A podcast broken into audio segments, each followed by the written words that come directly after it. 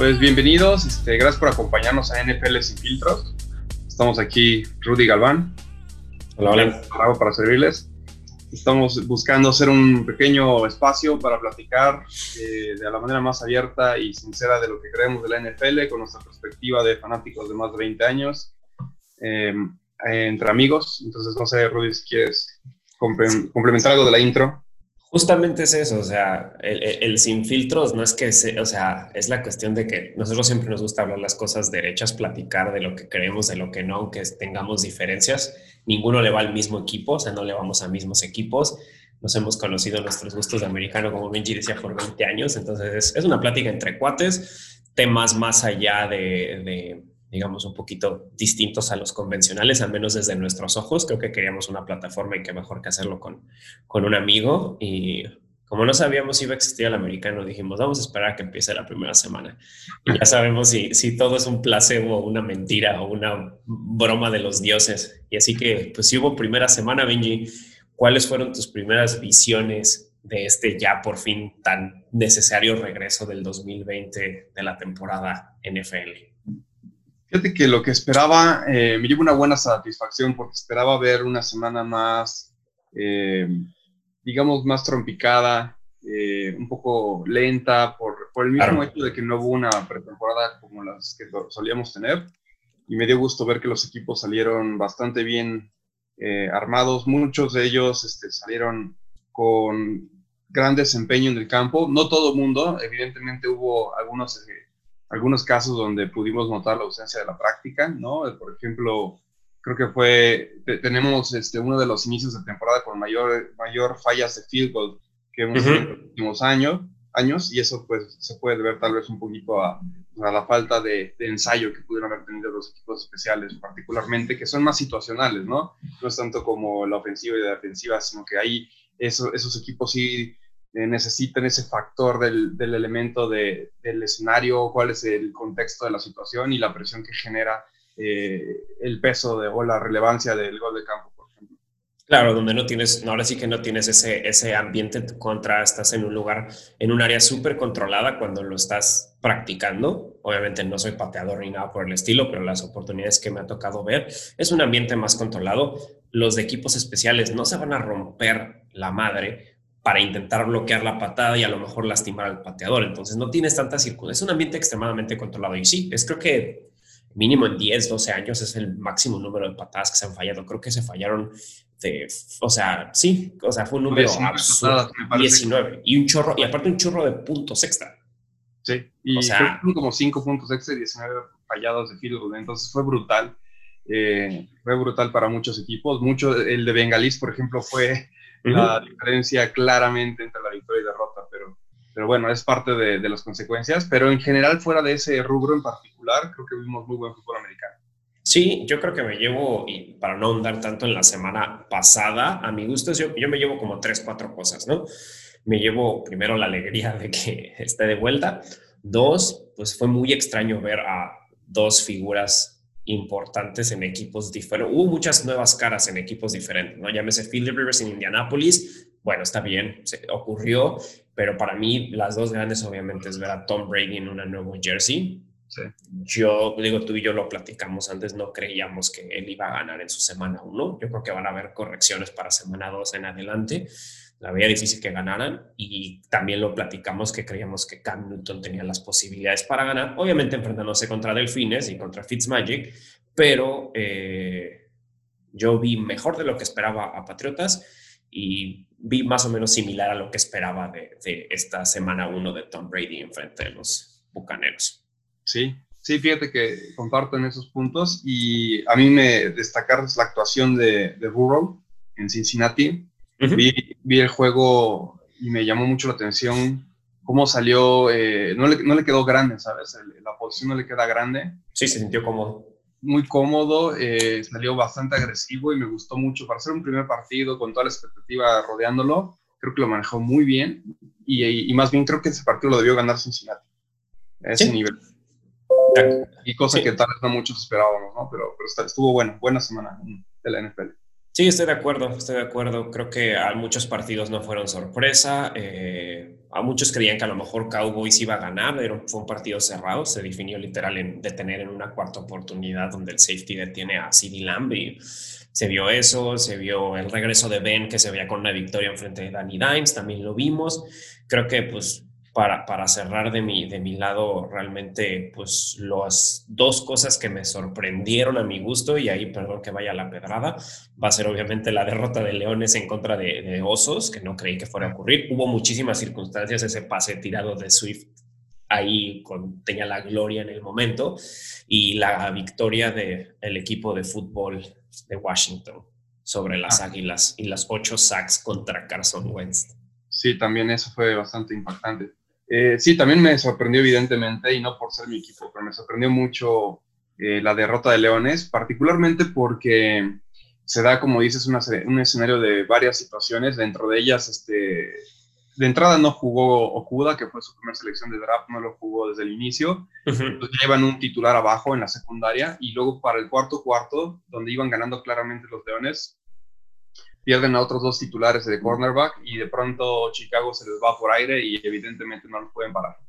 Y, el pase tirado por Swift, entre otras cosas, ¿no? Entonces, este, siento que el, el score es engañoso. Yo que vi el partido de inicio a fin me doy cuenta que me parece y estoy seguro que Leones era mejor equipo, pero pues así es la NFL también. O sea, hay otras circunstancias que tienes que poder sortear y, el, y ahora sí que el coach no pudo manejar esas circunstancias, tuvo que hacer otros play calls yo hubiera hecho que tal vez hubieran compensado, ¿no? Eh, pero bueno, pues es algo que les queda para aprender y esperemos que la siguiente semana tengamos un, un duelo con menos lesiones para que haya más espectáculo entre Leones y Green Bay. Claro, y aparte donde tienes, pues, eh, para mí dos escuadras fuertes, luego tienes a un Adrian Peterson que corrió bajita la mano, creo que por ochenta y tantas yardas. Entonces, sí, sí, casi. Y, pues no, es que ese cuate, sí, no, no da un mal paso, me da mucha alegría, se vio bien, creo que pueden hacer ahí ya la división de los backs como los juegan y pues Leones, como lo hemos dicho antes, es pues, un equipo fuerte y creo que tenemos buenas semanas, nada más para cerrarlo de esta semana estaba, estaba, había unos, unos cuates de prensa platicando sobre los partidos y un compadre dijo, mm, ya entendí, lo único que le faltaba a Washington para ser un buen, un buen equipo era dejar de ser un poquito racista. Y obviamente me mató de la risa. Así como karma, pero pues jugaron bien. Dwayne Haskins, yo que no le doy un varo, jugó muy bien y, o sea, utilizaron sus armas, jugaron bien. Jugó bien. Tengo mis reservas todavía, honestamente. Vi, claro. vi los highlights del partido. Me parece que la defensa claramente mejora de Washington. La ofensiva tengo todas mis sospechas y, siento que hubo varias decisiones de Carson Wentz que, llevaron el partido a, un final que tal vez no habría sido así de, haber tomado otro tipo de decisiones. O sea, no fueron necesariamente provocadas por la defensa, fueron malas decisiones del coreback. Esperemos que, eh, que bueno, que Carson Wentz mejore ahí ese tipo de situaciones y, y, de Washington pues que sigan capitalizando en lo que han construido en la defensa, ¿no? exactamente de acuerdo. Pues ya que estamos hablando de Carson Wentz, vamos a la segunda semana y mencionabas también a... Eh, y, bueno, y, lo mencionábamos, eh, se enfrenta contra, contra los Rams el día domingo, mediodía, Ciudad de México. ¿A quién se lo das? Después de haber visto esta línea que no protegió a Carson Wentz y permitió ocho, ocho sacks y ahora que va contra probablemente el mejor defensivo en su posición de la liga o a lo mejor de cualquier posición que es Aaron Donald. Yo me voy con Los Ángeles porque, como dices, o sea, van contra el mejor defensivo a mi gusto de la liga también. Eh, y necesito que ver que Carson Wentz agarre ritmo porque con ese tipo de juego contra, contra Los Ángeles este, creo que les va a faltar. Y, y, lo que pude ver de Los Ángeles eh, me, me gustó bastante creo que tienen eh, un equipo balanceado, eh, su head coach me parece bastante creativo, entonces creo que, creo que el reto va a estar más del lado de Filadelfia para, para, para ordenar lo que tengan que ordenar del lado de la ofensiva y, poder ser eh, más eficientes.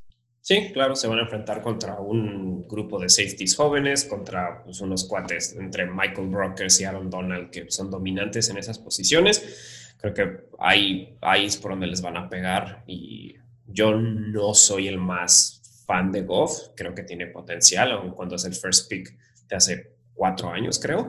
Eh, pero con las armas que tiene tendría que darle la luz, que tiene tres corredores buenos, tiene excelente grupo de receptores y tight ends, entonces creo que la podrían hacer muy bien y sí, también me voy con, con Águilas. Eh, mencionabas también hace rato a Burrow. Burrow llega a Ohio. Bueno, se quedan ahí en, en Ohio y se va a Cleveland. Eh, para, para, ¿Para dónde lo ves? Yo lo veo completamente que Burrow se lo lleva. No creo que Browns ganen. Yo también voy Cincinnati. Eh, creo que me gustó lo que mostró, como platicábamos, Burrow, y creo que ahora sí van a lograr cerrar el, trato contra Cleveland, que se vio bastante, bastante inconsistente contra Cuervos, que a pesar de que Cuervos sabemos que es uno de los mejores equipos probablemente armados de, toda la liga, eh, me quedaron a ver bastante. Ahí empieza a ver como división, por ahí hay rumores de que quieren hacer un trade de Beckham, entonces ya sabemos cómo es Beckham cuando no está feliz en un locker, entonces no, no pinta bien para los cafés. Y, creo que no va a mejorar con, con el con un burro que viene ascendiendo y Cincinnati ganando confianza, ellos vienen a la inversa, entonces me voy Cincinnati. Estamos igual, de ahí nos, nos vamos a, a Chicago y los gigantes, Danny Dimes y los gigantes con Saquon llegan a visitar a, a Mitch Trubisky, que sí pareció que sí sabía jugar el domingo pasado. Sí, la verdad es que no sabe jugar. No, no, eh, ¿qué, ¿qué, puedo decirte? Eh, va a sonar como a como que estoy dolido de la derrota, pero de verdad que no. Vean los stats. Cuando Trubisky triunfó contra Leones fue en el cuarto cuarto. Vean en qué momento salió, salieron todos los titulares de Leones de la defensiva, en el cuarto cuarto. Entonces, a menos de que Gigantes colapse su defensiva por lesiones, yo creo que eh, no va a tener tanto éxito Trubisky. Lo que sí tiene Chicago, mi gusto, es un buen juego por tierra y una muy buena defensa. Entonces, eh, me voy, lo veo muy parejo, honestamente, a mi punto de vista. Eh, no sé qué tanto peso darle ahora a estas situaciones donde uno es local y el otro no, porque no hay, no hay público. Entonces, creo que Gigantes puede dar la sorpresa. Tengo la sensación de que Chicago pudiera ser favorito. No lo he revisado, no he visto los momios, pero me voy a ir con gigantes pensando en que, en que no van a tener dos veces tanta suerte de que se les lastimen tantos, personal, tantos, tantas personas del lado defensivo de, gigantes. Sí, yo, yo, yo, híjole, creo que sí va a ganar Osos. Digo, también tienen el problema con este Allen Robinson, según su receptor estrella, aunque ha mencionado que se quiere quedar ahí toda la temporada cuando un cuate de una manera tan abrupta critica al front office de tu, de tu equipo significa mucho. Y como tú lo viste, no sé si tenga la misma cosa mental estilo OBJ o Antonio Brown que cuando dicen no, o sea, todo es como un niño que se lleva la pelota y ya no quiere jugar, o sea, y no sé si eso les vaya a afectar, porque pues Allen Robinson también les generó bastante en, la semana 1 y, y pues Vamos a ver si sin su estrella pueden, pueden triunfar, pero pues yo a Gigantes no les veo, fuera de Saquon, no les veo tantas piezas, ¿no? o sea, no los veo machados, a pesar de que lleva Danny Dimes al frente prácticamente una temporada. Sí, no, no, los veo fuertes. Entonces yo creo que osos. Sí, sí, estoy de acuerdo en que no se ven fuertes, pero creo que va a ser un duelo ahí de quién va a ser el menos peor. Sí, y ahora vienen dos con, con, con récord negativo, que son los Atlanta Falcons contra los Cowboys. De mi lado, yo creo que los Falcons se levantan. Yo creo que se van a empezar 0-2 los Cowboys. Y no porque tenga problema en contra de los Cowboys, pero siento que los Falcons, no sé, siento que van a venir enojados y, van a, y va a sacar la. Mari Ice va a sacar la, la casta. Sí, ese, ese, duelo también está difícil de, determinar a mi, punto de vista. Bueno, para mí es un poquito difícil determinarlo. Eh, voy a irme con vaqueros. Eh, está difícil porque de, de, ambos lados hay piezas, hay armas, elementos fuertes, eh, pero no sé, voy con mi GOT y voy con, con vaqueros. Ok. Eh, de la siguiente, siguiente juego del mediodía va los, los Panthers contra Tom Brady, van y visitan, llegan a Jacksonville, a Jacksonville, llegan a Tampa Bay a visitar. Ah, claro. ¿Tú quién vas? Voy, voy Tampa Bay. Eh, o sea, como habíamos dicho, Tampa Bay luce fuerte, pero tenían un duelo bastante complicado contra Santos, semana 1, primera vez que realmente enfrentas a un oponente en vivo. Eh, entonces creo que, creo que Tom Brady, si algo me parece que tiene este, este jugador es que se toma muy en serio cuando no gana. Entonces creo que va a hacer la tarea que tenga que hacer para sacar adelante el equipo y corregir las fallas que, existieron. Eh, evidentemente me parece que no está al nivel, no es el Tom Brady que hemos visto en otros años, obviamente por ya, ya la edad como que empieza a verse. Una de las intercepciones que me tocó ver de Brady, siento, además de que fue una mala decisión, creo que le faltó fuerza, le faltó, le faltó puntería en un pase que iba como una tipo escuadra afuera, lado derecho, la pone más interna, le falta velocidad y, fuerza ese envío y acaba con intercepción. E, ese tipo de situaciones creo que van a sucederle más seguido ahora por la edad, pero, pero lo va a poder compensar con buena estrategia y buena toma de decisiones que, que eventualmente va a ir construyendo Tampa Bay a lo largo de que practiquen entre ellos y, y pueden establecer ese playbook que no han podido por la falta de pretemporada, como solía ser, ¿no? Comparto lo mismo que tú. Hasta eso, Carolina estuvo mejor de lo que yo esperaba. Vi ratos del partido y obviamente, obviamente, demasiada carga a, a, Christian McCaffrey, porque obviamente si tienes probablemente a uno de los running backs o al running back más versátil de la liga, pues lo explotas, ¿no? Eso no hay, o sea, no hay manera de que no hagas eso. Entonces, por ese lado, creo que, creo que creo que Christian McCaffrey eh, va a tener muchísima carga si logran contenerlo. Bueno, que Robbie Anderson, el wide receiver, también dio un gran juego, entonces, pero aún así creo que también Tampa se lo lleva, ya van a estar más compaginados, se van a sentir mejor con un equipo, si están todos sanos, porque yo sé que Mike Evans ahí trae un par de cosillas, y si todos están bien, yo creo que en la segunda semana rebotan con, con victoria en casa los, los, los bucaneros sin ningún problema. De acuerdo. Este, no, no, no me volveré loco. 49 vienen enojados de haber perdido sorprendentemente contra Arizona y van a visitar a los pobres Jets que ya creo que ya creo que van a tener, van a quedarse sin, sin la Bell un par de semanas. Y yo no veo manera de que ganen los Jets. No veo. No hay manera, yo tampoco veo. Yo creo que gana San Francisco. Siento que la sorpresa que vio contra Arizona parece que cada vez queda más claro que Arizona está construyendo un equipo como, como hecho a la medida para derrotar a San Francisco, ¿no? Y es lo que luego pasa muchas veces en las divisiones. Los equipos para ganarle a los líderes de tu división. Eh, me refiero a que eh, la línea defensiva de San Francisco es demasiado, está demasiado enfocada a disparar el coreback. Eh, ahora sí que dejarse ir, digamos, con las alas defensivas para hacer los sacks pero Kylie Murray es un quarterback que te puede destruir corriendo, que fue lo que ocurrió con unas anotaciones y, muchas otras jugadas. Entonces, este, siento que fue un mal duelo para el esquema defensivo de San Francisco y aquí se va a reivindicar, además de que los Jets no traen, no traen casi nada. Sí, estoy de acuerdo contigo. Entonces ahí sí, yo no le veo, no le veo manera que los Jets puedan, puedan ni hacerle competencia. Y como, como dices hace rato, ya ahorita no existe lo de casa a menos que seas uno de esos dos estadios, creo que es Delfines y, y Kansas, no, hay casa, no hay casa visitante, al menos que el clima sea un factor, pero en estas épocas del año no va a ser un factor allá en, en Jersey.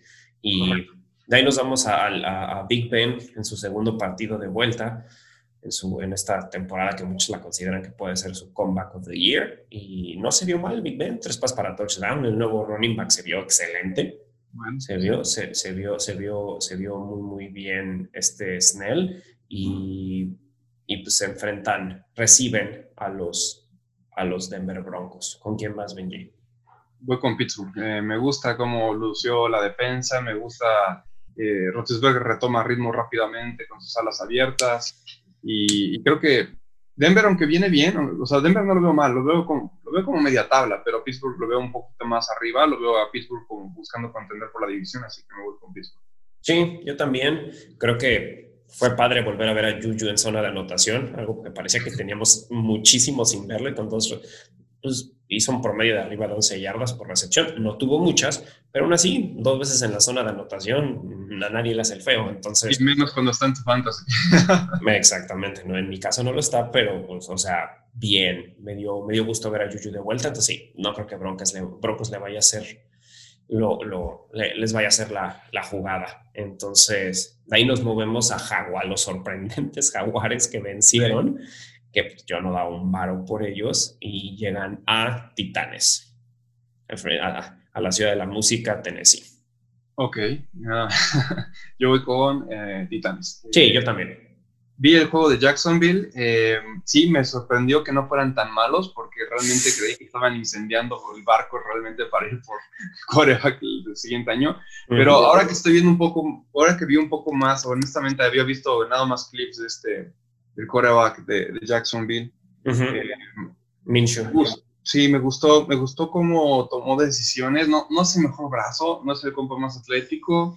Como que no sobresale ningún atributo de coreback, no va a ser nunca top 10. No sé si nunca, pero por el momento no lo veo top 10, ni mucho menos, ni siquiera top 15, pero tiene como, tiene buenos traits de toma de decisiones, que es de lo más importante. Sabe cuándo mover, salir de la bolsa, sabe cuándo poner el pase, sabe leer defensas. Entonces, me parece esos quarterbacks que no te van a hacer perder. Es un quarterback que no te va a hacer perder, entonces si Jacksonville puede construir alrededor con la defensa y otras armas, y, creo que su corredor también lo vi muy sólido, no me acuerdo el nombre, pero el número 30. Sí, Robinson. Sólido, Robinson, sólido, nada espectacular también. Creo que le van a ganar a equipos que puedan estar por debajo de media tabla y, y rifarse más o menos con lo de media tabla. Sí, estoy, estoy nuevamente concuerdo contigo. Garner Minshew supo distribuir bien el juego. No lanzó casi para, bueno, en estas épocas del fútbol americano, lanzar por menos de 180 yardas no es mucho, pero no así tres pases para touchdown, solo falló, tuvo un buen pase rating, aunque no fue por muchas yardas, pero pues 19 de 20 completó, hizo lo que tenía que hacer y pues le sacó la victoria al, al, al padre de múltiples hijos, Philip Rivers. Entonces, eh, sí Ah, bueno, y eso agrégale que Philip Rivers, qué malas decisiones tomó. Sí. Varias intercepciones que dije que qué está pasando. Evidentemente, aquí tal vez también puede ser el efecto de que está en nuevo, nuevo equipo, nuevo esquema, nuevo tiempo, etcétera. sí, sí siento que perdieron por Philip Rivers también, ¿eh? completamente de acuerdo. Me tocaron ver algunas cuestiones que, que también le llegaban a pasar en San Diego. Es cierto, de algunas tomas de decisiones. Sabemos que Philip Rivers no es de, las, de los corebacks que mantengan la mente más fría, se, le, sube la furia a la cabeza, entonces también se le notó eso y tomó, tuvo muchos errores, honestamente. Para estar cerrando casi los juegos de mediodía, Josh Allen, el, a mí un cuate que me gusta mucho verlo jugar, eh, visita a, los Delfines de Miami, que sí tendrán fans. ¿Con quién vas, Benji? Yo voy con eh, Bills, eh, buena defensa, va con potencial. Eh, ya están más acoplados del año pasado, hicieron de hecho un buen papel el año pasado, entonces voy con Bills. Igual voy con Bills, Bills en sí es mi equipo, mi equipo para, para llevarse la, la división. La división. Yo sí creo que, que Josh Allen los va a comandar a, y no ganarla como por poquito, ¿no? Que todos estén ahí en ese 9, 7, 10, 6, no, creo que sí van a perder a lo mejor 4 esta temporada. Entonces yo sí voy con Bills all the way. Y de ahí nos vamos vikingos, visitan a Indianapolis, a Philip Rivers.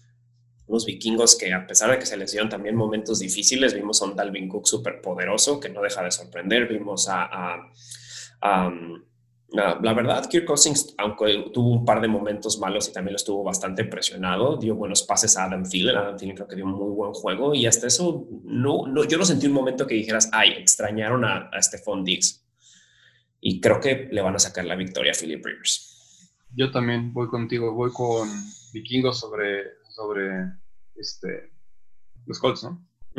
Así es. Sí, sí.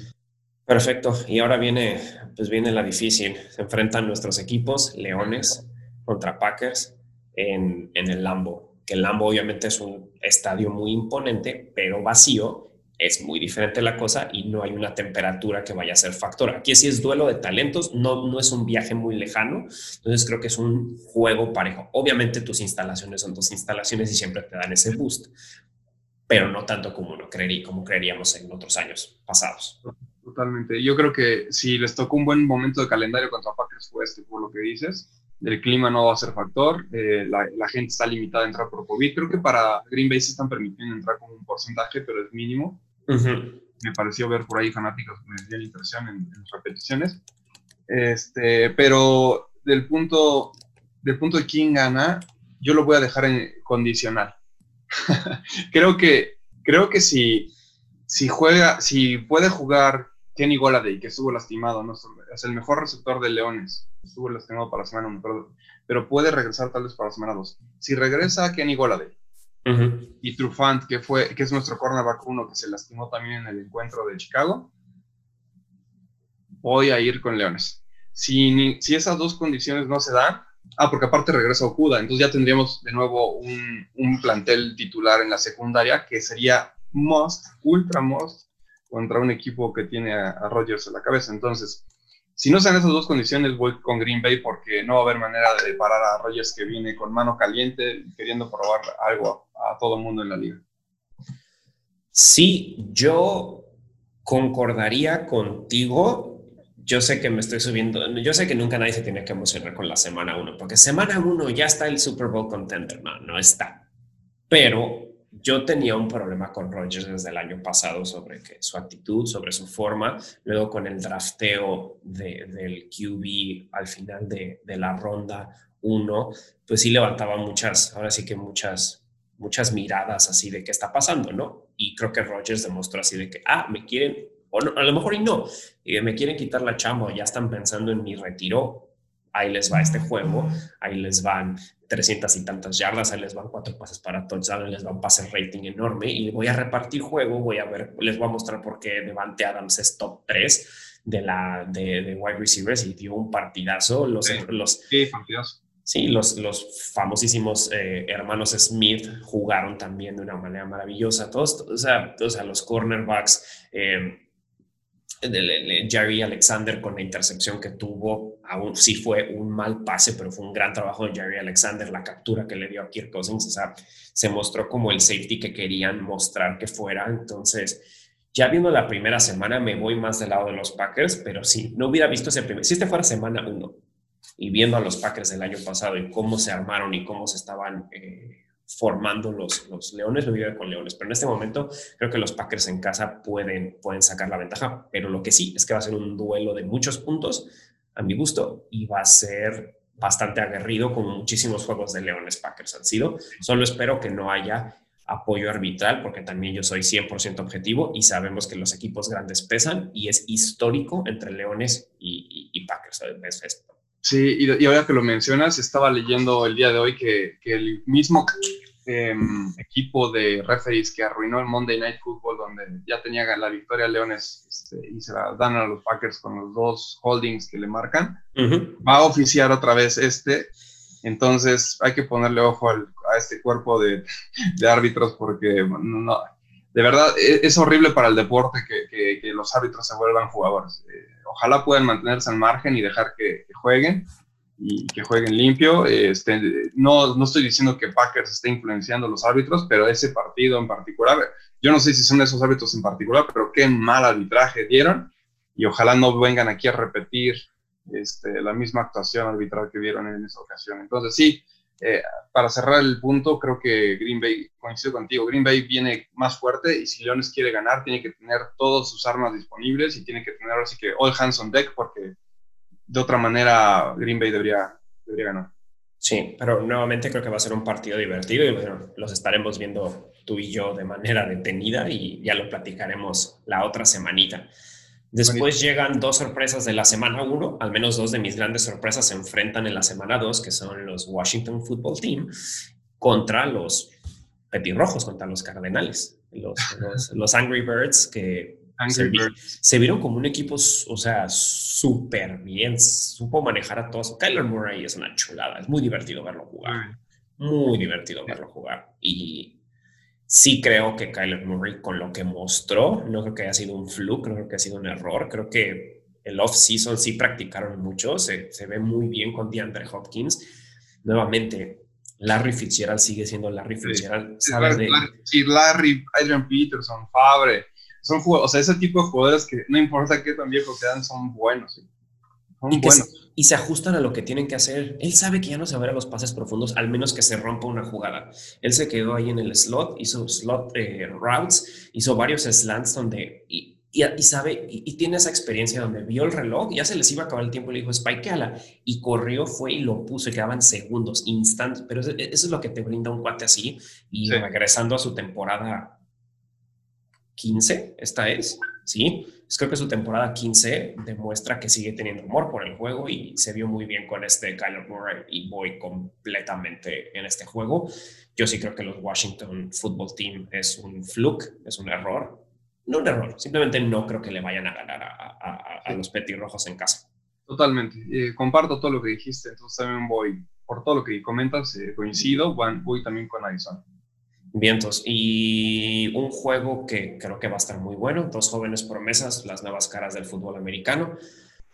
Se enfrenta a Lamar Jackson, que a mi gusto dio un partido increíble y, y, me gustó mucho verlo así, contra, contra Deshaun Watson, a lo mejor unos tejanos que no se vieron tan fuertes, a pesar de ver un David Johnson que corrió por más de 10 yardas, no lo habíamos visto corriendo en una jugada por más de 10, 15 yardas para anotación en mucho tiempo, como en tres años. Y, ¿A, quién vas en ese, Benji? Voy, Cuervos. Eh, es que Cuervos tienen demasiado equipo. O sea, no, no eh, sí, Lamar Jackson es muy bueno, pero tienen muchas otras armas también. Entonces, este, híjole, la defensa es buena de Cuervos, el head coach es muy experimentado y competente, se ha probado. Eh, o sea, creo que Cuervos viene mucho mejor armado que, que un equipo de Tejanos que, que, todavía tiene problemas para proteger en la bolsa a Watson y y aunque tienen un muy buen talento de que en Watson, se hace, hace falta más y dejaron ir a su mejor arma, entonces como que como que no vienen, vienen creciendo, no vienen creciendo los lejanos, más bien parece que van a la inversa, a pesar de tener a Watson. Me quedo también con, con, Cuervos que al revés tienen toda la tendencia positiva. Eh, yo, yo, yo, tengo curiosidad de ver qué, qué, defensiva va a poder, así como Titanes hizo el año pasado, va a poder hacer un esquema en donde limite el, limite el juego por tierra de Lamar Jackson principalmente. En el momento en que Jackson no pueda correr, porque alguien pudo ajustar ahí, es donde se va a poner interesante. Pero creo que Tejanos no va a ser no va a ser el equipo que lo descifre. No. voy con Cuervos. Y va a tener que ser una defensiva fuerte. Yo también voy con Cuervos en esta, en esta semana 2. Creo que van a ganar. Creo que hubo repartieron el juego. Creo que tienen un Tyren brutal en las zonas rojas de peligro. O sea, sin ningún problema lo veo haciendo otra vez dos touchdowns este Mark Andrews y, y, sí, vas a necesitar una defensa muy particular y no la tiene Tejanos para frenar a, al MVP Lamar Jackson. Sí. Ok, para cerrar los juegos de, del horario de las 3 de la tarde, Benji 3.25 para ser exactos, nos vamos con juego divisional eh, a unos Chargers que no se les vio muy maravillosos al frente de Tyrod Taylor en contra pues, de los campeones y el hombre del medio billón de dólares, Patrick Mahomes. Sí, bueno, este no, no hay que dedicarle, no le voy a dedicar mucho análisis. Voy con Kansas por evidentes razones. Pero sí, eh, viene imparable. Kansas más bien va, a ser interesante el momento en que podamos este, dedicarle un análisis profundo al equipo que le pueda hacer frente a Kansas, pero creo que este no es el lugar.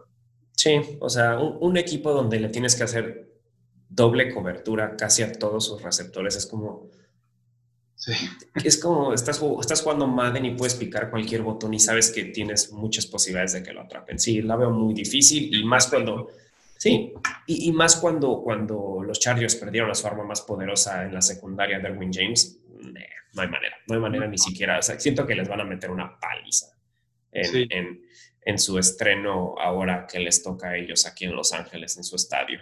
Um, de ahí nos vemos a un juego muy bueno de Sunday Night a mi gusto, donde eh, ahora me espero más solo por ver esa semana uno y es Patriotas llega, llega a la costa oeste a visitar a los Seahawks y a Russell Wilson.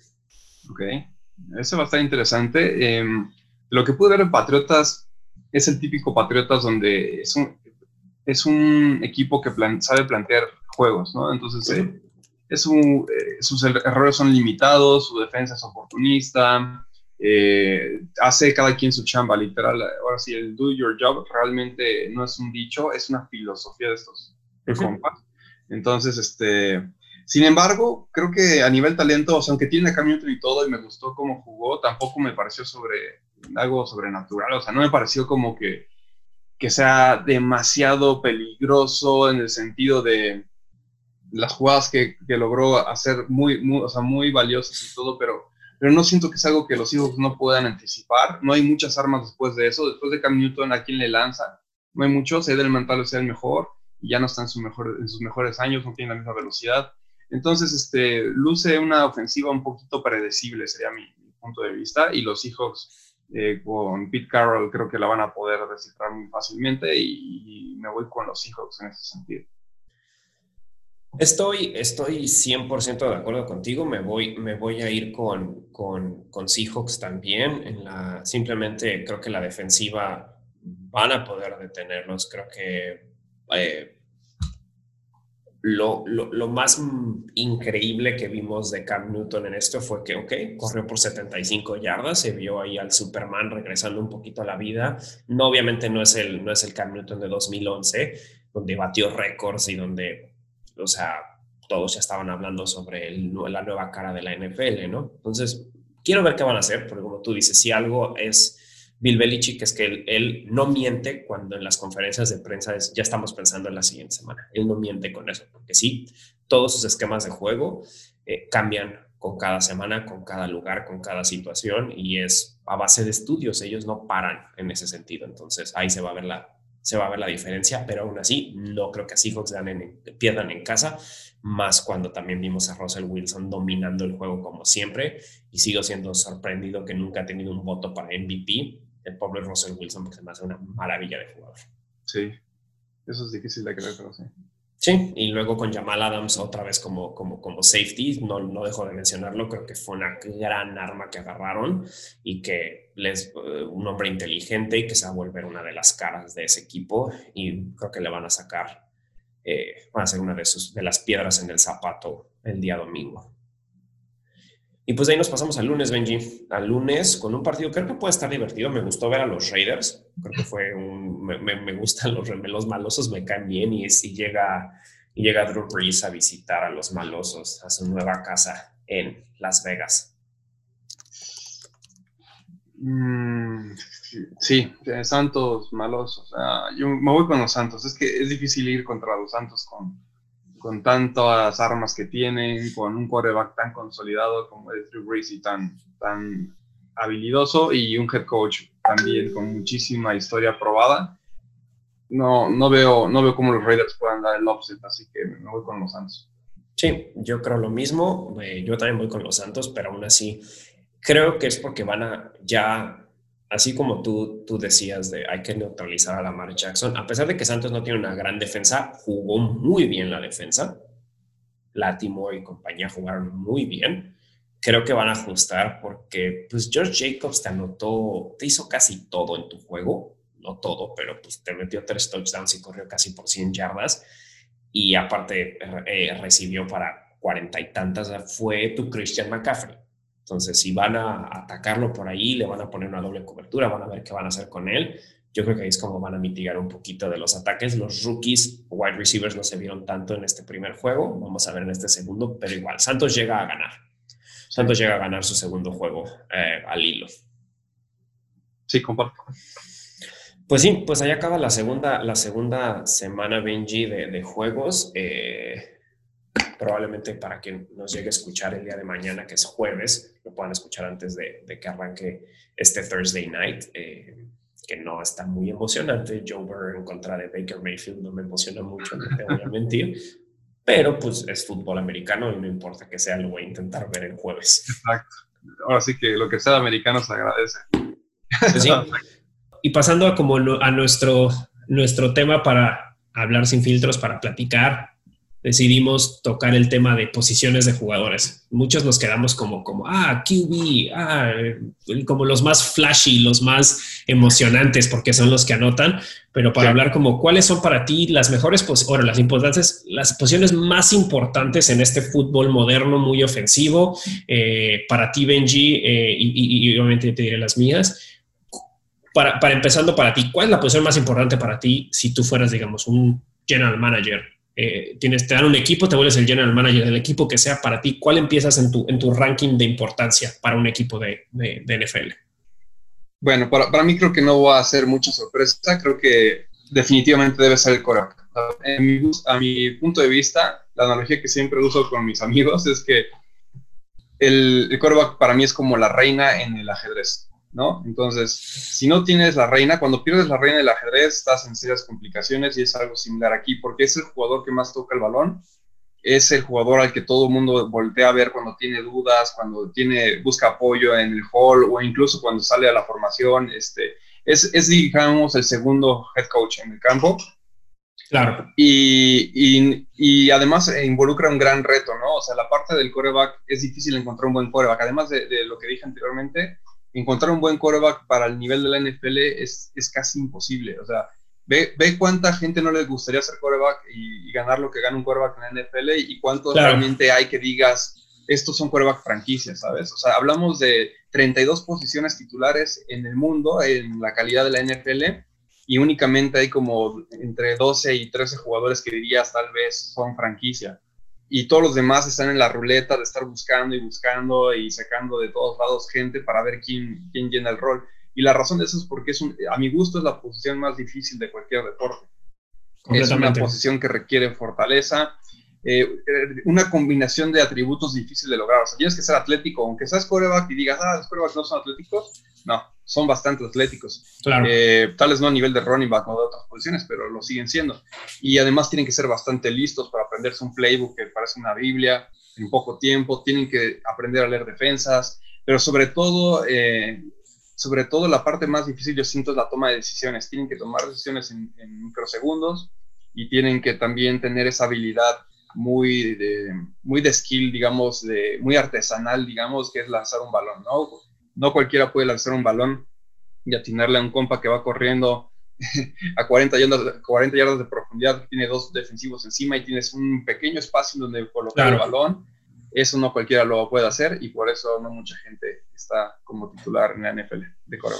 Digo, no, no, difiero contigo, yo sé que a lo mejor es, como tú dices, cae en lo obvio, pero es completamente cierto. Por eso siempre las primeras picks nos estamos viendo en los últimos años, casi el first pick por muchos años hemos visto a los, a los Jared Goffs, a los Cam Newton, eh, Alex Smith, en su momento. O sea, siempre hemos visto a grandes corebacks que han estado, que han estado ahí o mínimo en las primeras posiciones. Y pues sí, es lo que necesitas. Necesitas a tu general, necesitas a tu general en la batalla y necesitas a un cuate inteligente, un cuate que te motive, porque si no tienes un cuate que motive también pierdes mucho. Un cuate con corazón, un cuate con garra, aparte de todos los atributos físicos que mencionas y sobre todo en este, en este fútbol que cada vez a mi gusto es más rápido, a mi gusto es más eh, explosivo en muchísimos sentidos. Un coreback así, un coreback con nuevos atributos deportivos creo que es, es, el futuro que estamos viendo. Nada como ver un buen Russell Wilson, nada como ver... Eh, eh, en ciertos momentos Lamar Jackson sin que pierda la cabeza y solo corra, a un, a un Patrick Mahomes, a cuates que puedan saber cómo, cómo responder y también es divertido ver, a los viejos corebacks, esos, esos grandotes como, como Ben Roethlisberger, que, que, se aguantan en el pocket y se esperan el último momento y esperan el golpe y dan el pase 40 yardas profundo. Y como tú dices, una ventana de este tamaño, sin lugar a duda, es, el, es la posición más, más importante. Me brinco a la que yo creo que es mi la segunda posición más importante en ah. cualquier equipo de la NFL. Antes de antes, perdón, disculpa. Échalo, échalo. antes de que cambiemos de, de tópico, porque se pone, a pesar de que tú y yo coincidimos y también mucha gente coincidirá que el quarterback es el más importante, fíjate que algo curioso que quiero mencionar es que no todos los equipos seleccionan así. Y te voy a dar un ejemplo, ¿no? Por ejemplo, los delfines. ¿Cuánto tiempo tardaron en seleccionar un quarterback de primera ronda después de que se fue Dan Marín? Porque oportunidades no les faltaron, ¿eh? Y, digo delfines como un ejemplo, pero hay varios equipos que me ha tocado ver en el draft que les llega un quarterback que uno nunca sabe, ¿no? Al final el draft este, es una lotería y te puede salir basura, te puede salir muy bueno, pero al final tienes que jugártela por lo que acabamos de decir, es la posición más importante. Y si hay varios analistas y tú mismo crees que pueden rifar, pues deberías hacerlo. Delfines, volviendo al ejemplo, eh, no recuerdo exactamente el año, pero me parece que fue por ahí de los, fue por ahí del 2010, 2011, eh, en donde tenían la posición número uno del draft. Y con la posición número uno del draft, los Delfines de Miami escogen tackle Jake Long. ¿Cómo puede ser posible? Vienes de no sé cuánta abstinencia no tener quarterback. ¿Y sabes quiénes estaban en ese draft en ese año? Nada más nada menos que. A ver, dime, dime. ¿2011 es Cam Newton? No, no, no, no, Cam Newton. Eh, venía este Matt Ryan. Ajá. Joe Flaco. Joe Flaco ya ganó un anillo digo, Tal vez ya bajó su nivel, ni siquiera ya juega como titular, pero en algún momento la rifó. Matt Ryan un Super Bowl, ya fue. Matt, Ryan ya fue un Super Bowl y, ya, y sigue siendo como bastante decente. De hecho, yo lo tengo como en el top 10. Entonces, este, dejaste ir esas dos oportunidades para ir por un tackle. Wow. Entonces, digo, nada más quería dar el ejemplo, porque parece que lo que decimos es muy obvio, pero parece que para gente que vive de, de ese, de, esa materia no lo es. en el 2008 fue cuando sucedió ese desmoy. Pues bueno, sí, sí está cabrón. ah, terrible. bueno, me muevo, me muevo a, a, a, mi segunda posición. Venga. Que para mí es un pass rusher. Es un pass rusher, presión, justo la pieza más importante, pero del equipo contrario. Claro. Entonces necesitas a quién no quiere tener un Von Miller, quién no quiere tener un Joey Bosa, quién no quiere tener un Aaron Donald, quién no quiere tener alguien que presione, ¿no? Eh, eh, eh, necesitas esas posiciones de defensive tackle, de defensive end o de, o de un outside linebacker que vaya a presionar de una manera impresionante a, al QB. Y para mí es ese pass rusher, es ese, es ese, ese Von Miller, ese Khalil Mack, esos, esos cuates, ese JJ Watt que te, que te va a generar una presión eh, irreal al coreback, que va a hacer que le tiemblen las piernas, que se salga del pocket y que sea atrapado, que los cornerbacks hagan su trabajo.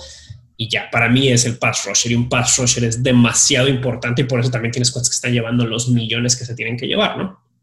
Sí, sí, sí, totalmente de acuerdo. Creo que Pass rusher definitivamente debería ser una muy alta. Eh, lo voy a dejar también como la segunda porque necesariamente necesitas, como dices, contrarrestar lo que hace del otro lado la pieza que ya dijimos, ¿no? El coreback. Entonces, la mejor forma de contrarrestarlo es poniéndole presión, definitivamente. Sí, completamente.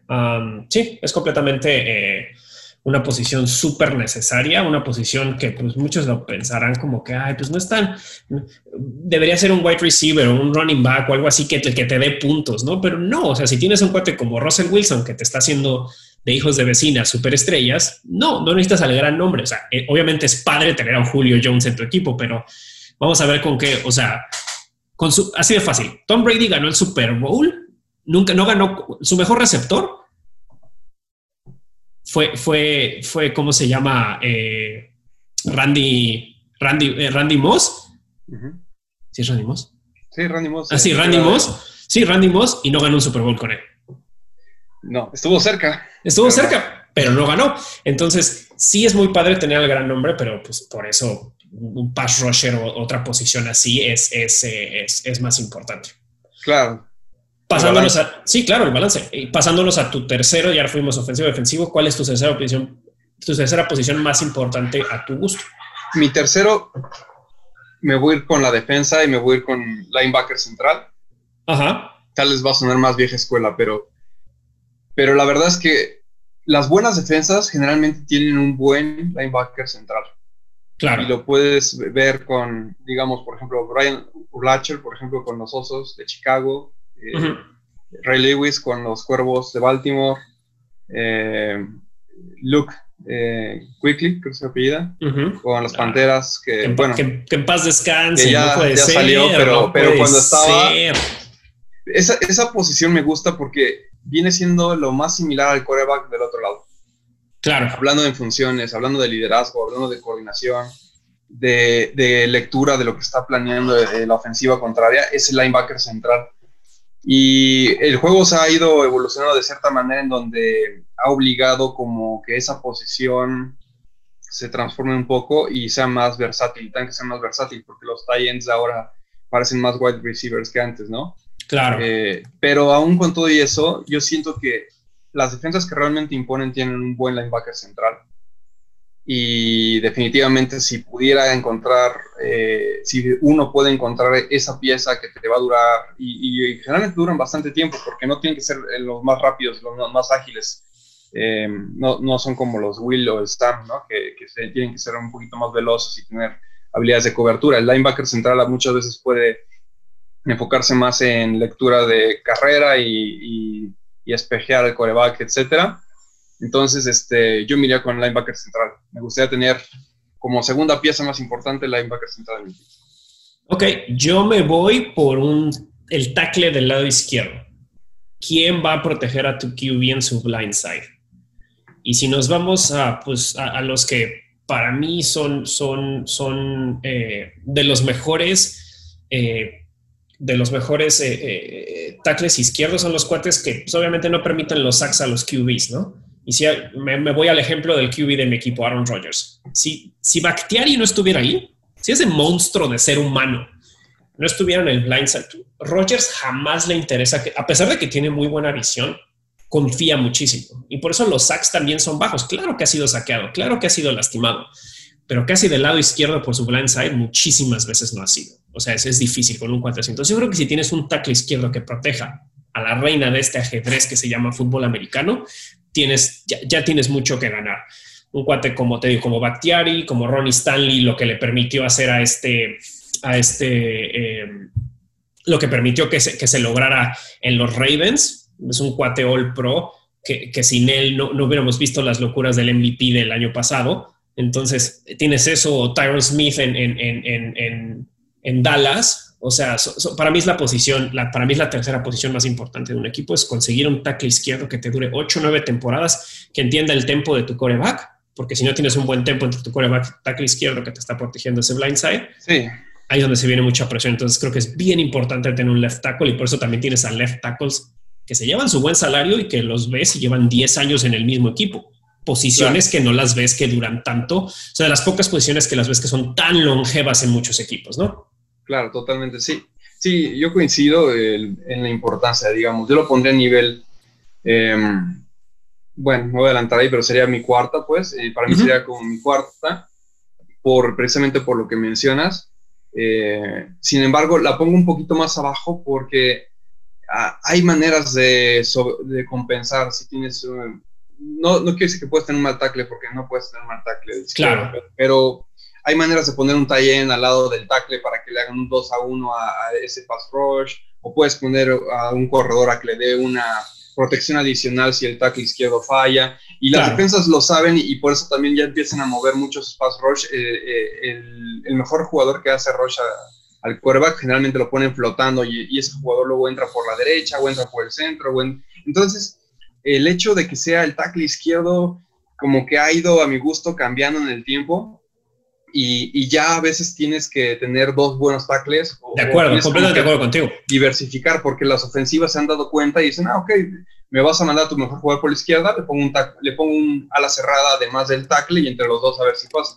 Claro. tienes maneras de manera creativa como coordinador ofensivo de, anular un poco esa situación, pero no quita el valor. O sea, lo tendría en mi cuarta, entonces sí, yo pondría, y no sé si llamarle tackle izquierdo, yo le pondría el mejor tackle que pueda ser, ya sea derecho o izquierdo. Sí, es cierto, tanto ha cambiado y como tú dices, se puede ver nada más los...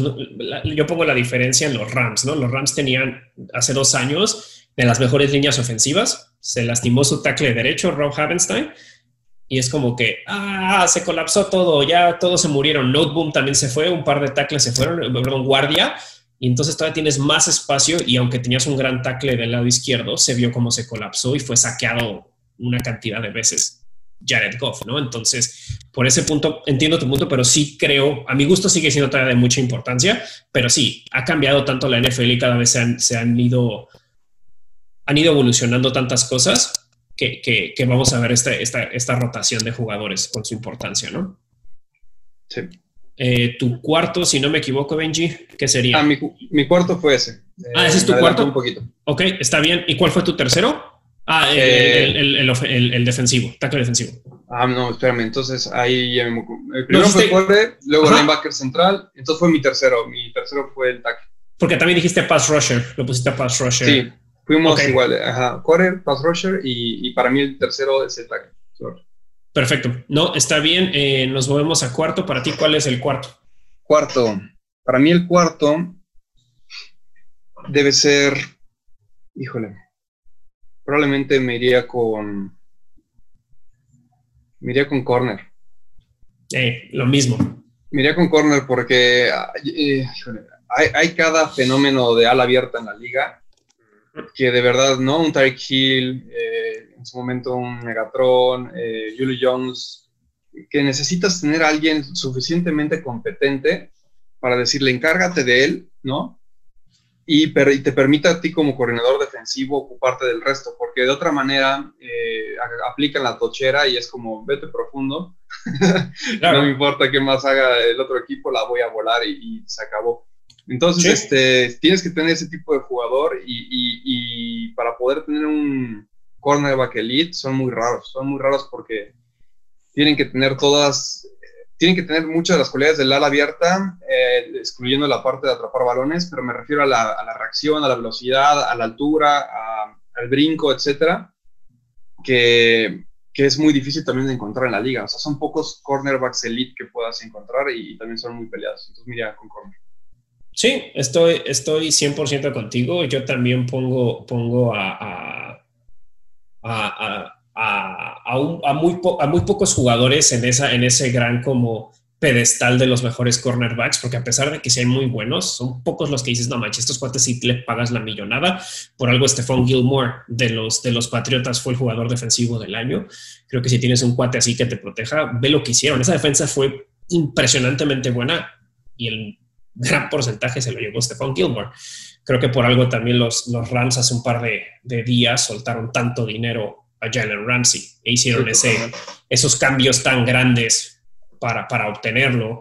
Eh, los Ravens ahorita con Marcus Peters, que también creo que son de los mejores cornerbacks. Creo que un cornerback, un shutdown corner, es de lo que más necesitas, sobre todo, como tú dices, para esta dinámica de esos grandes jugadores que hay, de esos grandes wide receivers, necesitas esos shutdown corners para frenar monstruos como Julio Jones, como DeAndre Hopkins donde les des juegos de cuatro recepciones para 25, 30 yardas, ¿no? Esos, esos cuates que ni siquiera quieres que pasen a su lado, aunque sus números no sean de, ay, tiene 10 intercepciones, eso no importa, el chiste es que no tenga yardaje ese coreback y que ese receptor no sea, no, no te haga lo que, lo que le hacen a otros equipos que no tienen esos cornerbacks. Por eso son tan divertidas ver esas peleas entre wide receiver 1 contra tu shutdown cornerback, que siempre son, es de lo más padre de ver en un campo americano y ayuda muchísimo el coordinador defensivo, porque en el momento en que te anulan, cuando tienes un gran corner, casi casi te anula una parte del campo como coreback. Entonces tú, tú vas a tratar de no lanzar a esa parte del campo y de alguna manera estás limitando tu playbook. Eh, y eso es lo que hacía mucho este Reeves, ¿te acuerdas? Con los Jets en su momento. Sí. Eh, la isla, la isla. La isla.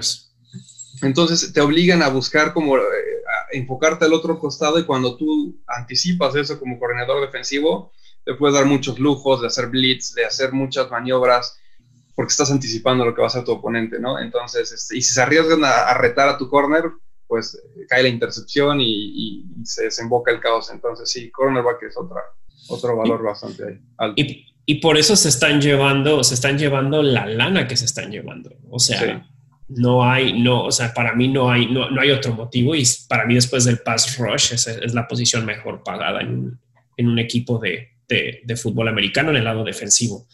¿Tu quinta posición, Benji? Mi quinta posición me voy también del lado defensivo, me voy con safety. tal vez mis posiciones no necesariamente están alineadas a los paychecks y, la razón por, la, por la que no, no están alineadas es porque lo estoy pensando un poquito más como fuera de, no sé si fuera de la caja, pero a ver, eh, la parte del safety me parece crítica. Em, los buenos safeties son más que un jugador que cubre pases profundos. O sea, piensa en el Troy Polamalu, ¿no? Es, es, es, un jugador, esa posición te permite, cuando estás atrás del campo, te permite observar y tener la panorámica de todo lo que está sucediendo en, el juego. Y los buenos safeties como Ed Reed, como Polamalu, tienen esa versatilidad de poder y la libertad cuando sus coaches se las otorgan de poder rondar y están ahí como nada más cazando, ¿no? Están como halcón eh, buscando el balón.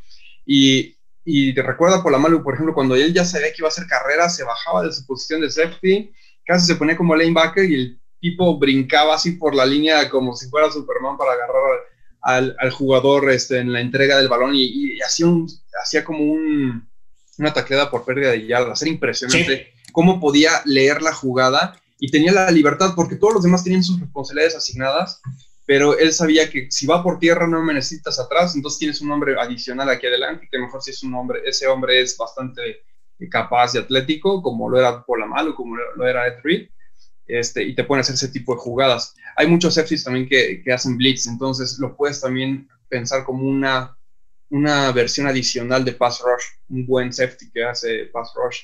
Eh, y puedes también pensar en, estos safeties como estos, estos, estos comodines que puedes jugar tanto para hacer disparos como para hacer 2 a 1, para cubrir los tie que cada vez son más difíciles de cubrir. Entonces le pones a tu safety, se te anuló tu Kelsey, se te anuló tu... pensando que fueran de un nivel similar, ¿no? Entonces eh, tal vez no necesariamente actualmente se les paga muy bien a los safeties, pero por ejemplo un Earl Thomas también en su, en su época prime, chulada de tener un Earl Thomas, ¿no? En, la Legion of Boom. Eh, entonces me voy también, eh, nada más para terminar este punto, del lado de la defensa, porque creo que la defensa, a diferencia de la ofensiva, la defensa es tan fuerte como su eslabón más débil. Entonces yo me enfocaría en construir la defensa eh, antes de seguir como apilando cosas en la ofensiva, porque tú como ofensiva decides dónde va la dinámica, tú decides a quién le lanzas, tú decides por dónde corres, por, corres por el centro, por la izquierda, por la derecha, entonces tú de alguna manera tienes alguna influencia en donde quieres que desemboque la jugada. Como defensiva, no, al revés. Yo voy a buscar tu debilidad como defensiva y ahí es donde te voy a atacar. Entonces van por tu eslabón más débil. Entonces yo voy a construir a la defensa en ese sentido. Yo ahí es donde, aquí es donde yo ya empecé a tener como mis, mis, mis, ya empezaron a entrar en mis choques. Yo también sigo en defensiva y te digo, voy a mencionar algo, bueno, varias cosas que tú ya mencionaste, realmente no, no quiero, voy a más voy a ahondar un poquito. Yo tengo muy, muy en el mismo nivel a un excelente tackle defensivo y, y del otro lado igual a un, a un excelente safety porque un safety te hace la diferencia. Muchos creen que el safety es, ah, es el cuate que va a estar hasta el final del campo esperando a que pasa. Nada más. Como jardinero, ¿no? De béisbol. Ajá, o sea, no es, no es el mismo deporte, no es el cuate así de vete, ahora sí que va a ir profundo, vete. No, no es eso. Nada más vean la inteligencia de un morro como, como Jamal Adams, que lo platicamos hace rato, ahora que está en los, ahora que está en, en Seahawks y antes en los Jets, vean cómo bajaba, cómo leía la defensiva cómo estaba hasta atrás, leyó un poquito la defensiva, se volvió capitán, creo que de defensiva en su segunda temporada, por lo inteligente que es. Y simplemente podía, poder tener una, visión de campo y saber, de, saber en qué momento tenía que ir a capturar, eh, ir, ir, a, ir a golpear al corredor o hasta en momentos a presionar y hacer la captura al coreback. Es un cuate que, te, como tú dices, permite que tanto se abra el juego o que tan, qué tan cerrado esté. Y también un safety de ese terror como Minka Fitzpatrick, que lo mencionábamos hace rato, ¿no? Que lo tienes ahí, un Tyron Matthew, que todos creían que pues, se le estaba acabando la carrera después de Tejanos y ya es campeón de Super Bowl y también de un buen partido esta semana. Entonces, hay unos talentazos en safety. A mí me da un terror Harrison Smith cada vez que juegan contra los Packers, porque es otro cuate que también es un monstruo y y, no solo safe, free safety, hay, hay, excelentes jugadores, excelentes promesas que también están saliendo en varios equipos. Eh, Taylor Rapp en los Rams es un cuate que está agarrando muchísima inteligencia a pesar de las lesiones. son, muchos cuates que, que, son, que te permiten una visión a la defensiva muy padre, que no solo están en, el, en, ese primer contacto como el defensive tackle, como, eh, como un pass rusher. O sea, muchos nos llevamos con esos nombres. Ah, mil capturas de Aaron Donald. Sí, está súper cool, ¿no? Pero, pero un cuate que no te permita que haya un juego aéreo, que, que, simplemente el, el, el, el, coreback le tenga un terror, es algo que necesitas en tu juego. Y creo que, creo que los dos tenemos esa similitud de que puedes construir una ofensiva eh, dependiendo qué tan fuerte esté tu defensiva, porque sabemos que las defensivas al final son las que te ganan el campeonato. Así es. Entonces, este, pero ahí, ahí, nada más para aclarar, ¿te vas con safety o te vas con, te vas con safety o defensive line? Ahí me, me, perdí. Estoy, eh, eh, ahí es donde ya empecé a entrar en muchos, en muchos problemas. Creo que me voy primero con defensive line y después me voy con safety. Te vas con Ok, entonces supongo que el siguiente pick para ti sería el safety. Sí, correcto. Ah, ok, perfecto. Yo nada más quiero complementar ahí, eh, me faltó decir muy rápido, porque en esta construcción de la defensa para mí es importantísimo y me fijo mucho luego en los duelos cuando voy a tomar una decisión por quién, este, a quién escoger, que en la defensiva tengan un talento, en, ahí como, lo veo como en tres líneas, está la línea defensiva, están las salas defensivas, los defensive tackles, está la línea del medio que son los linebackers y está la parte, la, el backfield, bueno, el backfield, perdón, la, secundaria, están los dos safeties y, bueno, los corners que están como por ahí. Eh, en esta construcción de equipo, creo que eh, ya dije defensive end, luego middle linebacker y safety. Entonces, para mí tienes que tener una estrella en cada nivel de tu defensa. Claro. Para que no puedan eh, planearte por dónde caer. Pero entonces, perdón, ahí ese fue un paréntesis. pero entonces tu siguiente pick es, safety. Ajá, después, de, después de defensive line hubiera será safety. Buenísimo. Eh, muy bien. ¿Ahí añadirías algo más o con lo que dijiste? No, con, lo que me quedo con eso de los safeties. Hasta concuerdo al 100% contigo. Buenísimo. Entonces yo me iría, el siguiente pick ya me voy ahora sí a la ofensiva, ya que tengo mis tres líneas cubiertas en la defensa. Me iría con, em, me iría con un buen corredor. Y yo sé que aquí tal vez, aquí ya muchos van a brincar porque el corredor eh, actualmente, y más, ahora se está manejando el tema de por comité, ¿no? Que, tres manejan el ovoide, este, o dos, eh, o también se está tocando mucho el tema de la vida que tiene de utilidad un corredor. Y todo eso es muy válido, pero, pero bueno, el valor que yo le doy a esa posición está muy relacionado a, la misma filosofía por la que se lo di al coreback. El siguiente jugador que más toca el balón en tu ofensiva es el corredor.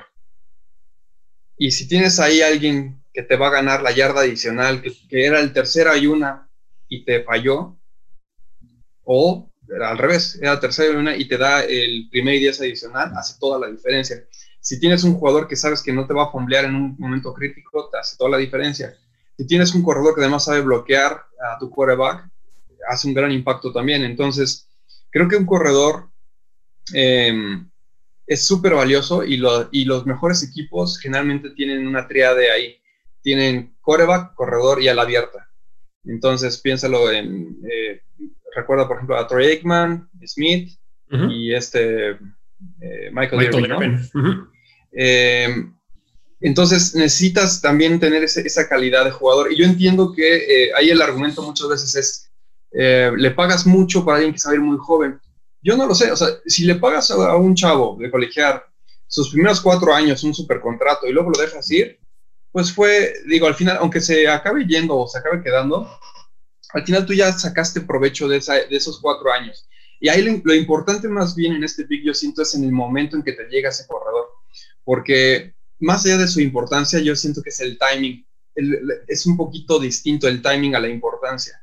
Porque por ejemplo, un equipo que está eh, más o menos ya bien armado, por ejemplo, ahí siento, por ejemplo, en el caso de los Leones, no nos está llegando un corredor elite, desafortunadamente porque Peterson ya pasó esa, esa etapa de su carrera, pero si nos hubiera llegado, si tuviéramos, por ejemplo, un equipo como Leones, si te llega un corredor elite, te hace toda la diferencia y ahí es donde yo le pongo el valor, ¿no? Entonces, me voy con el corredor por esas razones, es el que más toca el balón después del quarterback es el que te hace extender los drives, es el que te ayuda a cerrar el duelo. Cuando dices, ya voy ganando, ya quiero ganar, ya no quiero lastimar a mis jugadores, no quiero arriesgar el balón y voy a correr el balón para matarte, necesitas un corredor que sea capaz de hacerlo, porque si no lo que acabamos viendo son esas remontadas donde creías que ya había ganado un equipo y como tuvieron que hacer tres despejes porque la defensa se cerró al final, ya te voltearon el partido. O pierdes un Super Bowl como Pete Carroll contra Patriotas en vez de correr. Por no correr el balón con Marshall. No, creo que, creo que estoy de acuerdo contigo. Yo también voy por running back. Ahí, ahí, estamos de acuerdo en eso. O sea, yo sí soy de la idea que, obviamente, por ser una posición extremadamente golpeada, por ser, como tú dices, el segundo jugador que toca más el balón del lado ofensivo, es un que recibe golpes y golpes y golpes. Entonces, estos esquemas que cada vez vemos más de dos running backs, de tercer running backs, este es tu running back de poder, tienes tu running back de tercer down, tienes tu running, al menos seas Christian McCaffrey, que juegas absolutamente casi todos los snaps eh, eh, muchísimos tienen esquemas así y eso les va a ser muy positivo. O sea, creo que lo que más tienes que hacer es lograr que tu running back principal te dure varios años, que llegue en ese buen momento como tú mencionas y que simplemente pues, vimos a Marshall Lynch. Marshall Lynch hizo grandes cosas en los Bills y hizo grandes cosas en los Seahawks. Tal vez ya en los Raiders no, pero sobrevivió bastantes años y no era un joven, ya no era un niño y seguía produciendo. Pero, sí, pero, llegó, llegó, en perdón, llegó en el momento correcto con los Exacto. Y vemos la diferencia de Todd Gurley.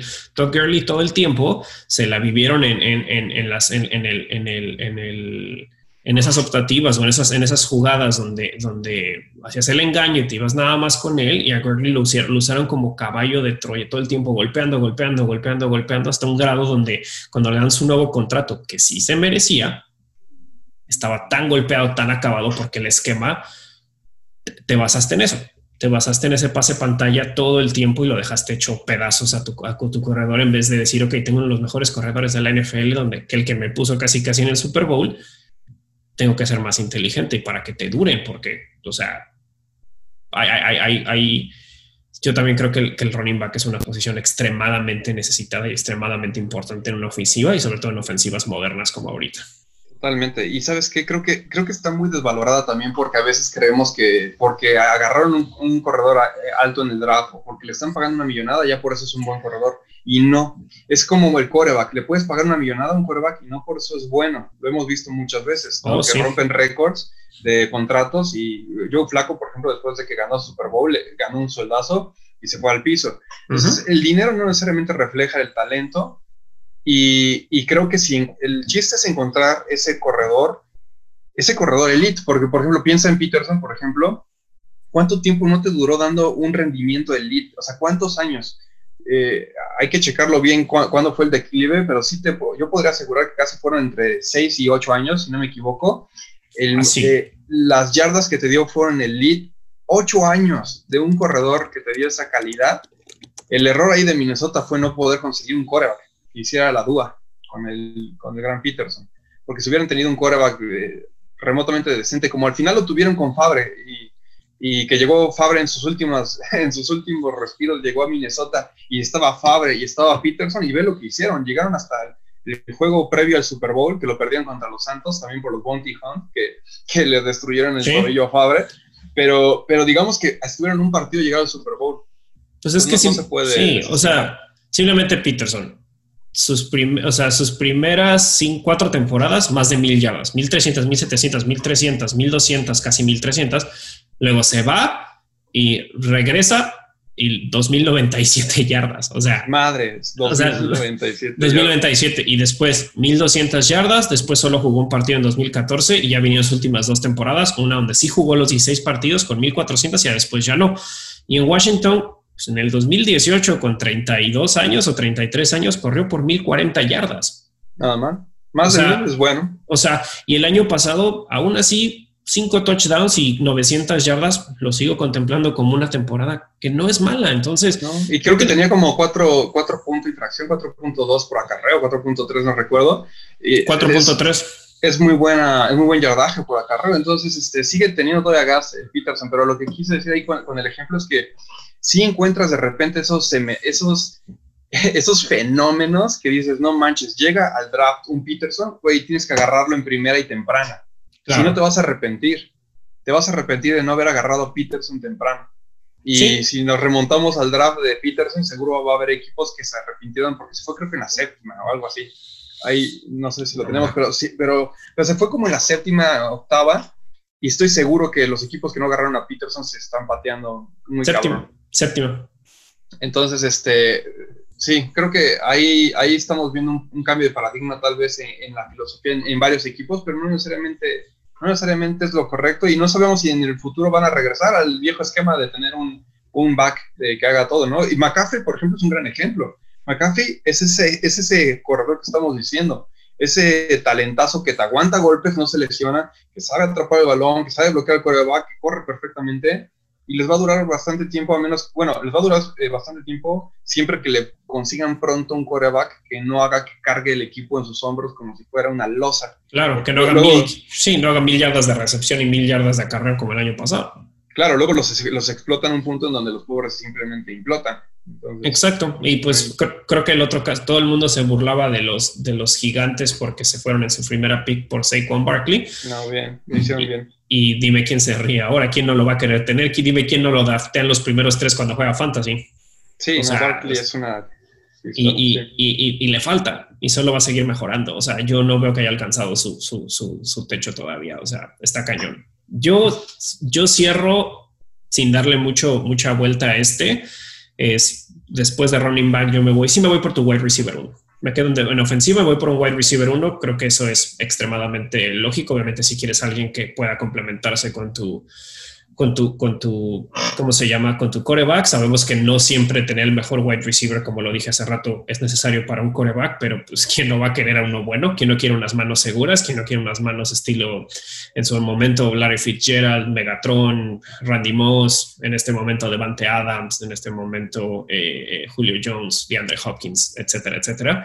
Y, pues obviamente siempre necesitas un cuate así con velocidad, que en, ese, que en esas primeras cinco yardas explote, haga un shift para poder dejar al, al, corner detrás, ¿no? Sí, sí, coincido totalmente.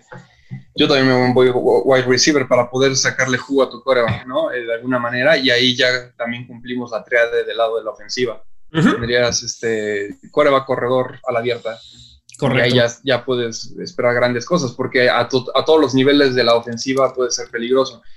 Eh, el tema del ala abierta luego, luego es como cuestionable porque el, problema es que muchas veces piden mucho dinero, ¿no? Y, no nada más los alas abiertas, sino que casi cualquier posición. Y, ahí es donde empieza el, jalón, ¿no? del, hilo, en a ver quién afloja más, porque al final tienes un, cap, ¿no? Y tienes una cantidad de dinero a gastar, y si hay un jugador que se quiere llevar todo, pues es donde desfalca. Y, y las posiciones como ala abierta, que son muy atractivas como espectadores para observar y los highlights y ¿no? El Odell Beckham, el Antonio Brown en sus épocas buenas, etcétera, pues los hacen a veces irse, se fuman y, quieren todo el dinero del equipo eh, y eso hace que se desbalance todo el concepto. Entonces yo en esta posición me siento cómodo en poner ala abierta.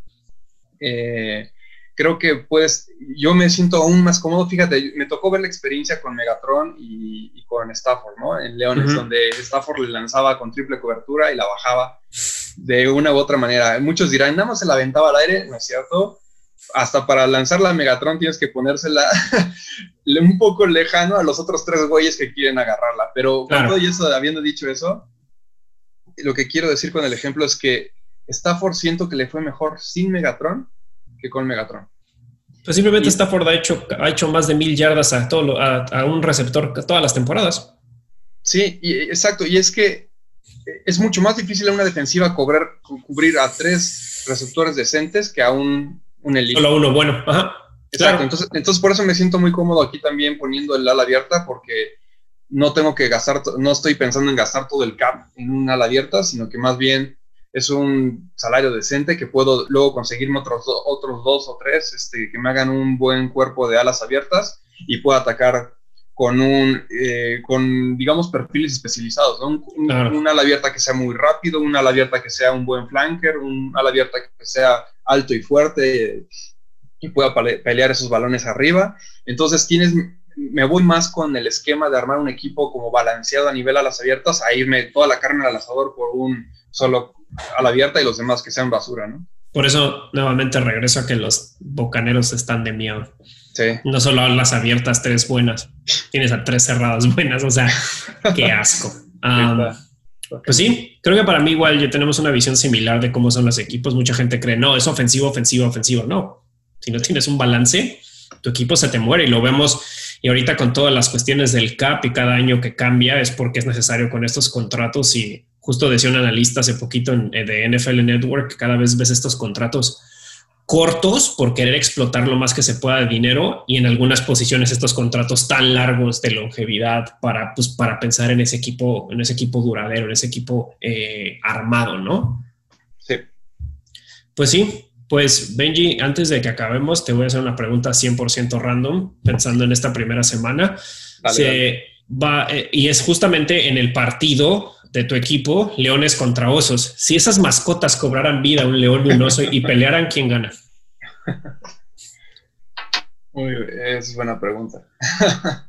yo creo que gana, ganaría el león, yo pienso, y no, no porque sea de mi equipo, pero yo creo que ganaría un león por la agilidad, una agilidad superior, quisiera pensar, más felina y más versátil que el oso, que trae más poder y probablemente si fuera un, buen león, un, buen león le daría una que otra zarpazo, mordida y se alejaría, el, oso lo cansaría un poco y... Se echa a correr el oso. Eh, con sus carnes ahí persiguiendo al león no lo va a, alcanzar y, si se la lleva a pie pianito, lo va a acabar cansando y derribando. ¿Tú, quién crees que gana entre yo, y un león? Yo me voy, voy a ser muy inclusivo y me voy que en sí no sería un león, sería una leona, porque las leonas cazan mejor, entonces me voy que la leona se jode al oso.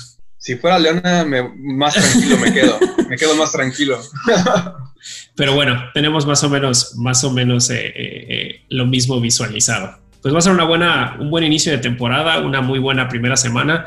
Hoy nos alargamos en el tema, no dudo que lo seguirá pasando en otros. El chiste es platicar y se vendrán temas algunos, pues fuera de lo común, no siempre pensar en lo mismo, de cuál es la mejor ofensiva, cuál es el mejor receptor, cuál es el mejor, la trifecta más cañona a nivel ofensivo, ¿no? El chiste es platicar temas que no siempre se hablan. Correcto. Sí, me encanta la idea. Hay que, aquí estamos para el siguiente, para el siguiente episodio. Perfecto, Benji. Pues seguimos platicando y ponemos otro la otra semana. Listo, man.